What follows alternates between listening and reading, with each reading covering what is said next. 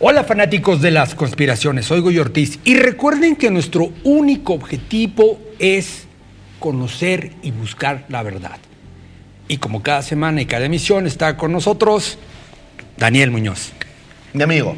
Daniel, una pregunta fuera de Venga. tema. Me dan som- hasta miedo ¿cuántos sombreros tienes? 76. Nunca te he visto sin sombrero, ¿eh? 76. A partir del año 2004, cuando yo regresé de vivir de España y de Argentina y de Chile, fue cuando empecé a usar los sombreros. Y los usé paralelamente con mi querido amigo René Franco, y él los usa oscuros y yo los sombreros. Es lo que estaba dando cuenta. Y es un símbolo para quienes... Ustedes que son conspiranoicos y que saben qué onda. Yo soy el primer sombrero blanco manifestado. Y el que sepa leer entre líneas, crea. El Yo que entienda, entendió. blanco. Oye, un tema muy bueno hoy. Los Sí. continentes perdidos. Yo amo esos temas. Y vamos con tu premisa. Tú dices que la historia de la Tierra está llena de incógnitas desde su propia historia, que gracias a la deriva de los continentes ha cambiado de rostro con el paso de los siglos. Eso nos queda muy claro. Sí, totalmente. Estos movimientos cataclísmicos han dado lugar a la aparición de continentes y civilizaciones que desconocemos completamente, tales como Lumania, Mutulteca, Lemuria. Sia, Hiperbórea y Atlántida. Bien. Entre otros, ¿verdad? Sí, sí. Gracias a las ruinas silenciosas que yacen en el fondo de los océanos, hoy podemos conocer un poco más sobre la historia de un pasado que, aunque ignorado, Nos como lo has dicho, nos pertenece. ¿Nos pertenece? Esto es lo que te quiero preguntar. Cuando te refieres, la Tierra ha cambiado de rostro con el paso de los siglos, ¿nos quieres decir que ha habido diferentes etapas donde la humanidad nace y se autodestruye y luego vuelve a nacer y luego se vuelve a destruir y, y así por siglos? Siempre. Es importante que lo entendamos y que lo conozcamos. Y si quieren, ya saben que a mí me gusta darles fuentes.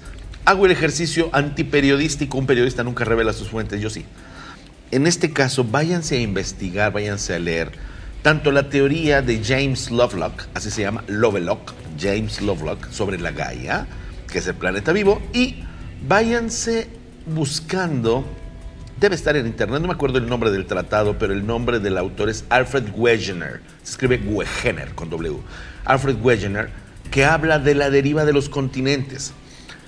Ustedes seguramente en la escuela, en cualquier país que ustedes se encuentren, aprendieron sobre la Pangea y sabían que era como una especie de masa de todos Era todo los junto. continentes juntos. Pan, todo, gea, tierra, todo junto. Exactamente, Pangea, la tierra Sí. unida, la tierra junta, la tierra en totalidad. Esto hasta cierto punto es real, digamos que sí, se aproxima bastante la ciencia, porque es cierto, antes los continentes, Gregorio, estaban más o menos unidos. Han sido la deriva de los continentes, la caída de asteroides y meteoritos gigantescos en algunos casos, que la han ido fracturando. Por ejemplo, vean ustedes si separamos y vamos separando cada vez más, y además es que, ahí esto no lo he mencionado, hay un fenómeno que es el tema del latido del planeta. Esto lo habla James Lovelock y también lo habla Alfred Wegener. El planeta hace esto. Como Pues es que es un ser vivo que está Claro, respirando. respira. Pero esto no es una respiración de que ahorita lo ves y mañana lo ves así. No, no, no, no, no. Tarda millones de años en hacer esto y es lo que da origen a las, perdón, absurdas teorías de la Tierra hueca. Y cuando se hace redondita es cuando es como el corazón que hace esto. Sístole o sea, es un corazón. Es lo mismo. Entonces, perdón, perdón que lo diga con esa palabra, pero es que es absurdo. O sea, y luego imaginar que va sobre una tortuga. Bueno, X. De verdad. Estamos ¿eh? hablando, sí, no, no, no. O sea, que bueno, es para tirarse los cabellos. Sí, miren, sí, por sí, eso el hombre como está, miren yo como estoy. En fin, el caso es que este tema efectivamente genera que se fracturen los continentes. Y entonces, ¿qué pasa? Se van rompiendo. Si vemos hoy la configuración de los continentes como están, ustedes lo van a ver en casa. Sudamérica macha perfectamente con África, pero falta un triángulo. es correcto. Norteamérica macha perfectamente con Europa, pero falta una especie de trapecio. De hecho, Australia y todo. te voy a hacer un también. comentario. Yo he comprado de esos mapitas que vas Y los recortas No, no, no, no, de los que ya venden como de plastiquito que los vas Ah, sí, haciendo. claro. Y a veces lo que yo he intentado hacer Coincidir. es juntarlos para, que, para hacer una pangea. Sí. Y solamente quedan ciertos huequitos Esos como. son los huecos de los continentes que se han perdido. Atlántida, Mule, Muria, Lumania, Asia, Hiperbórea, etcétera. Eso Esos que faltan son. Pues hay huecos muy grandes, ¿eh? Por ejemplo, el más grande de todos, que es el del continente mutolteca. Esto es importante porque nos va a dar historia, chicas y chicos. Miren, en un principio, pues bueno, cierto, todo estaba unido de alguna manera. Y también, ¿te acuerdas cuando te conté de las razas que fueron llegando y todo? Ya se habían separado los continentes, pero no tanto. O sea, faltaba. De hecho, el día de hoy siguen separándose los continentes. La deriva continental es, es, impresionante. Por eso tantos socavones en tantos lugares, todo lo que está pasando es parte del proceso natural de estiramiento de la Tierra. Es, decir, es decir, nosotros los humanos no debemos de confiarnos en que la Tierra es firme. Nunca. Porque nunca va a estar firme. Por Está un tiempo. siempre firme. Por un tiempo, pero se va a mover. Para nosotros es un tiempo de 100 vidas, Sí, tal sí, vez. sí, sí. Pero, Pero- para la Tierra es el momento de un ¿Sacudido? Y se acabó. Sí, entonces, estos continentes perdidos, llamémosle así, efectivamente se perdieron porque la historia de verdad ha estado escondida. Digamos que lo más eh, antiguo que conocemos nosotros son los relatos de Atlántida, ese famoso continente que en realidad ellos llamaban Aslante y que hace 12.000 años se habría sumergido y que está, ya se los he dicho, en los libros, en el libro en particular que se llama Critias, dentro del libro Timeo, dentro de los diálogos de Platón que están en todo el mundo, ahí lo pueden encontrar. Y este es un relato muy bello porque habla de cómo esa tierra, dice el del texto, que se encontraba más allá de las columnas de Hércules, y las columnas de Hércules están exactamente donde está el estrecho de Gibraltar del otro lado, y el estrecho de Gibraltar es el que junta Europa con África. Entonces, esa tierra que era donde se metía el sol es la que se hundió. Y es la que provocó el diluvio con su hundimiento hace 12.000 años. Ya lo platicábamos así. Sí, esa tierra, al hundirse, se quedó adentro. Las islas que quedaron son los picos de las montañas más altas que existían. Así que Puerto Rico, Cuba, El Salvador. Ahorita Haití, que, tocas ese tema, hay una pregunta que yo me formulé al leer el- tu premisa. Lumanía, Mutolteca, Lemuria, Sia, Hiperbórea y Atlántida. ¿Existieron al mismo tiempo en diferentes No, etapas? no, no, no, no, Porque hay una confusión ahí en eso. No, no, son totalmente diferentes. La más grande confusión se da entre Mutolteca y Lemuria. Lumania, Sia, Hiperbórea, ni siquiera, o sea, conozco acaso cinco personas que alguna vez mencionaron la palabra Lumania. En todo el planeta, y mira que yo conozco personas. Sí, sí, hay una confusión. Se suele confundir el continente Mu con el continente Lemuria. Lemuria no es otra cosa que Atlántida del Sur. La Atlántida del Sur, lo que falta entre Sudamérica y África, ese pedazo que es así, bueno, ustedes lo ven así, ese era el famoso Lemuria. Mientras Mu es el más gigantesco continente que ha existido en la Tierra y que es ese gigantesco pedazo de tierra que falta entre Australia y Sudamérica. O sea, todo lo que vemos, imagínense ustedes este contorno, las Filipinas aquí, aquí esa banda donde está banda H, que está Indonesia, que está Java, Yakarta y todo. Bajamos más y ahí tenemos Australia y después más para acá Nueva Zelanda y después por acá la isla de Pascua y aquí Sudamérica. Esa gigantesca zona de tierra se llamaba Mutolteca. Y eso no tiene nada que ver con la cultura tolteca de los mexicanos, porque la palabra tolteca significa unión de culturas. La toltecayotl de México es la unificación de las culturas ancestrales. De ahí tomaron la palabra ellos. Tolteca significa cultura, pero no, eso tiene que ver con otra cosa. Ok. Mu tolteca es el lugar del nacimiento de la cultura. Mu es eso. Entonces, fíjense qué interesante, son dos cosas diferentes, pero hay quien lo afirma y, lo, y que casi se corta las venas con galletas de animalitos. No, no, una cosa es Mu tolteca y otra muy diferente es Lemuria. Y es importante reconocerlo. En tu premisa, tú nos dices de unas ruinas silenciosas que yacen en el fondo de los océanos. Me imagino Sí. que hablamos de esto. Sí. ¿Cuál es la importancia Mucho. por conocer estos misterios? Porque veo que hay, Viajar de verdad te ilustra, Goyo. yo sé, tú has viajado no sé en cuántos países. y- B78. Imagínense ustedes, llego a Japón, la primera vez que fui a Japón, en 1988, ¿Seúl o qué? y no, no, de hecho todavía estaba nada que ver. Fue impresionante, querido, porque yo no sabía nada de, por ejemplo, las ruinas de Yonaguni. Y cuando estuve en esa zona de Nagasaki, porque es lo más lejos que yo llegué, escuché así, así, que había allá más allá de Okinawa una ciudad sumergida que eran pirámides como las de México. Y dije, esto me interesa. ¿En, en aguas japonesas? Sí, sí, sí, sí, sí. Y les voy a mostrar las fotos. Y esa ciudad, Yonaguni, La estamos está viendo, hecho, sumergida, está sumergida. Y es mundialmente conocida como la Atlántida japonesa, Nippon no Atlantis. Y esa Nippon no Atlantis, que es pues muy, muy conocida por ella, incluso mereció, se, te los tengo que decir, yo formé parte, estuve trabajando durante muchos años en la Embajada del Japón y era una parte de la Fundación Japón que se encargaba de difundir la cultura. Ahí yo trabajé. Bueno, estando trabajando para la Embajada del Japón, que supe mucho más de esto, supe que el emperador Naruhito con su esposa, que nunca salen del Palacio Imperial, salieron hacia justamente la zona donde están las pirámides sumergidas de Yonaguni. Y está hay una placa que dice Yonaguni, Kokoniwa y todo. Ahí llegó esto el emperador y todo. Tanto es el nivel de importancia que ellos le dan a una civilización que saben que era de gigantes y que se sumergió. Bueno, en eso lo tenemos en Asia. En América tenemos Guanacabibes. Guanacabibes se encuentra debajo de Cuba. Y ahí también, de hecho, le, llaman la ciudad mega, porque ahí abajo hay una gigantesca plataforma, se ve desde el satélite. Google Maps, ustedes la pueden ver en Google Maps. Métanse y van a ver, incluso hay censura. Van a poder encontrar además, son como mm, más o menos 17 ciudades que están sumergidas, de las cuales unas son muy conocidas, unas incluso son turísticas. ¿Qué tanta investigación hay de eso?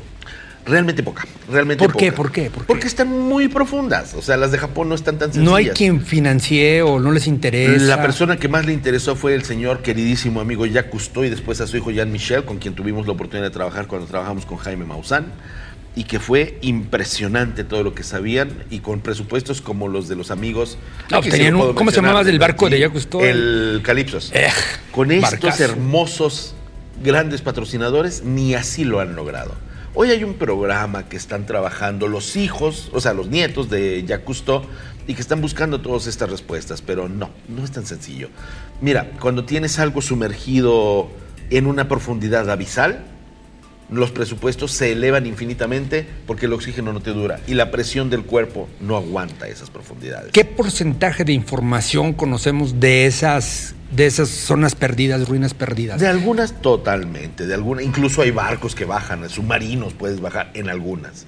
Pero Guanacabibes, Yonaguni o tantas, no se puede, no se puede. Entonces, de estas es muy poco lo que conocemos.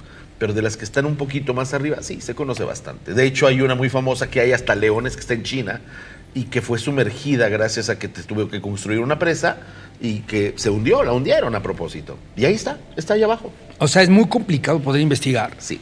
Sí, sobre todo porque no es, si fuéramos peces podríamos.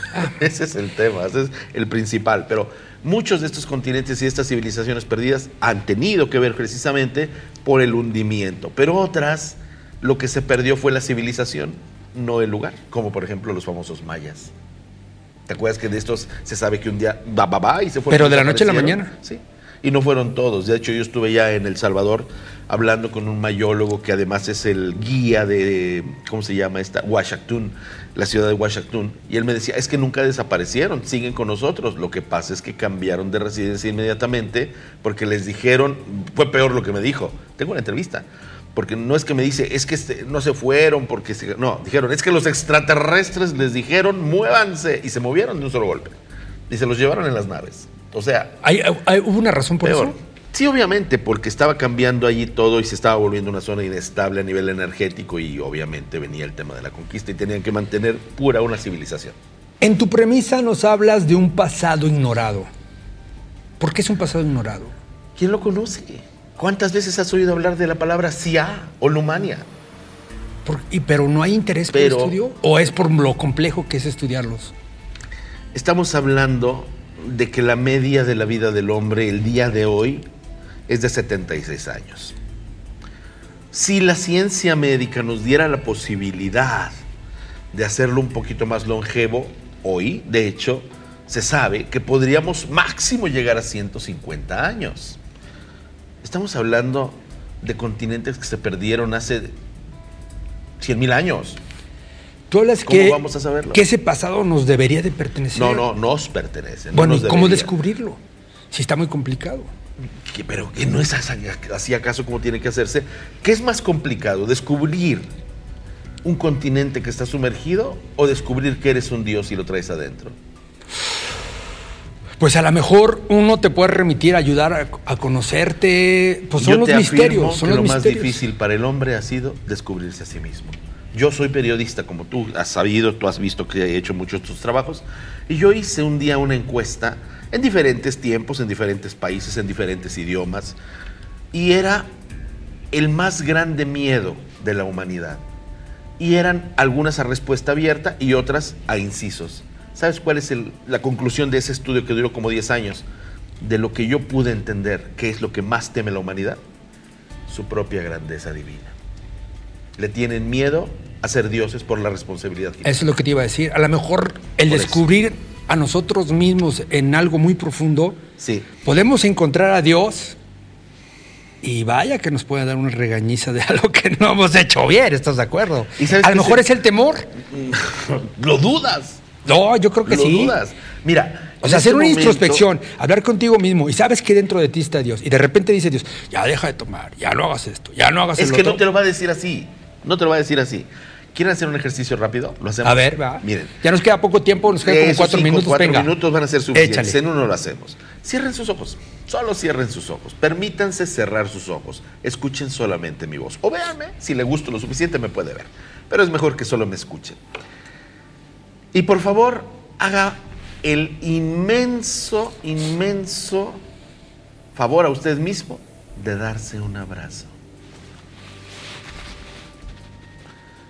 Pero un abrazo verdadero, un abrazo que se sienta, un abrazo que acaricie, un abrazo que no apriete, pero que sí reconforte.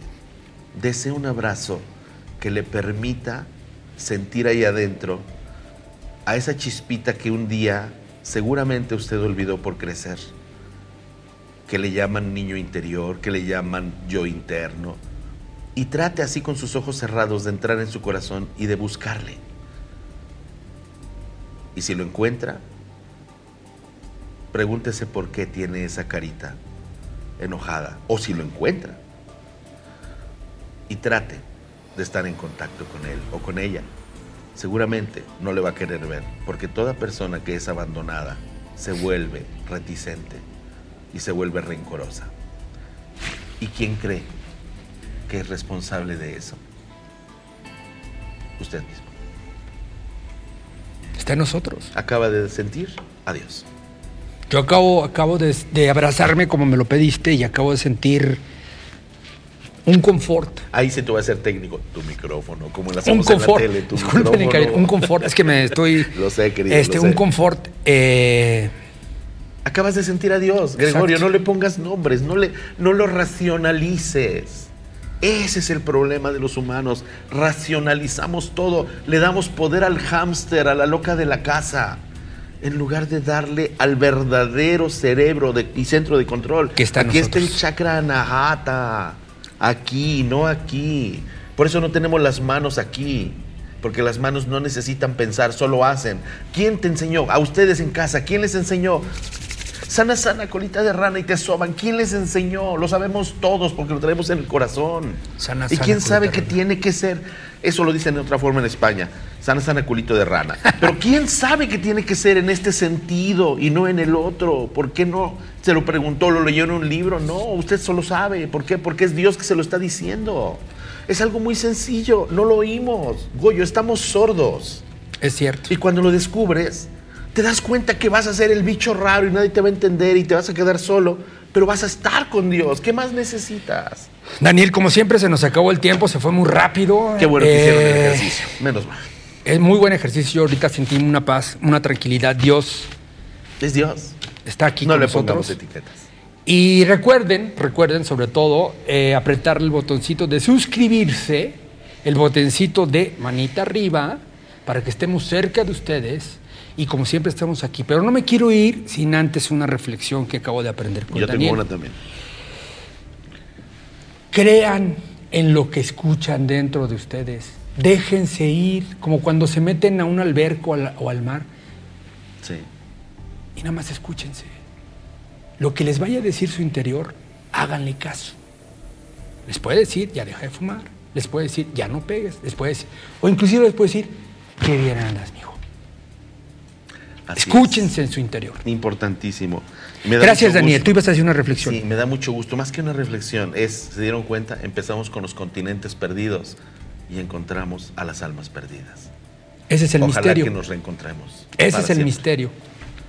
Gracias, gracias. Nos vemos en el Gracias siguiente capítulo. Esto fue Mi querido amigo, las conspiraciones, conspiración. Conspiración. Gracias, nos vemos en el siguiente programa capítulo.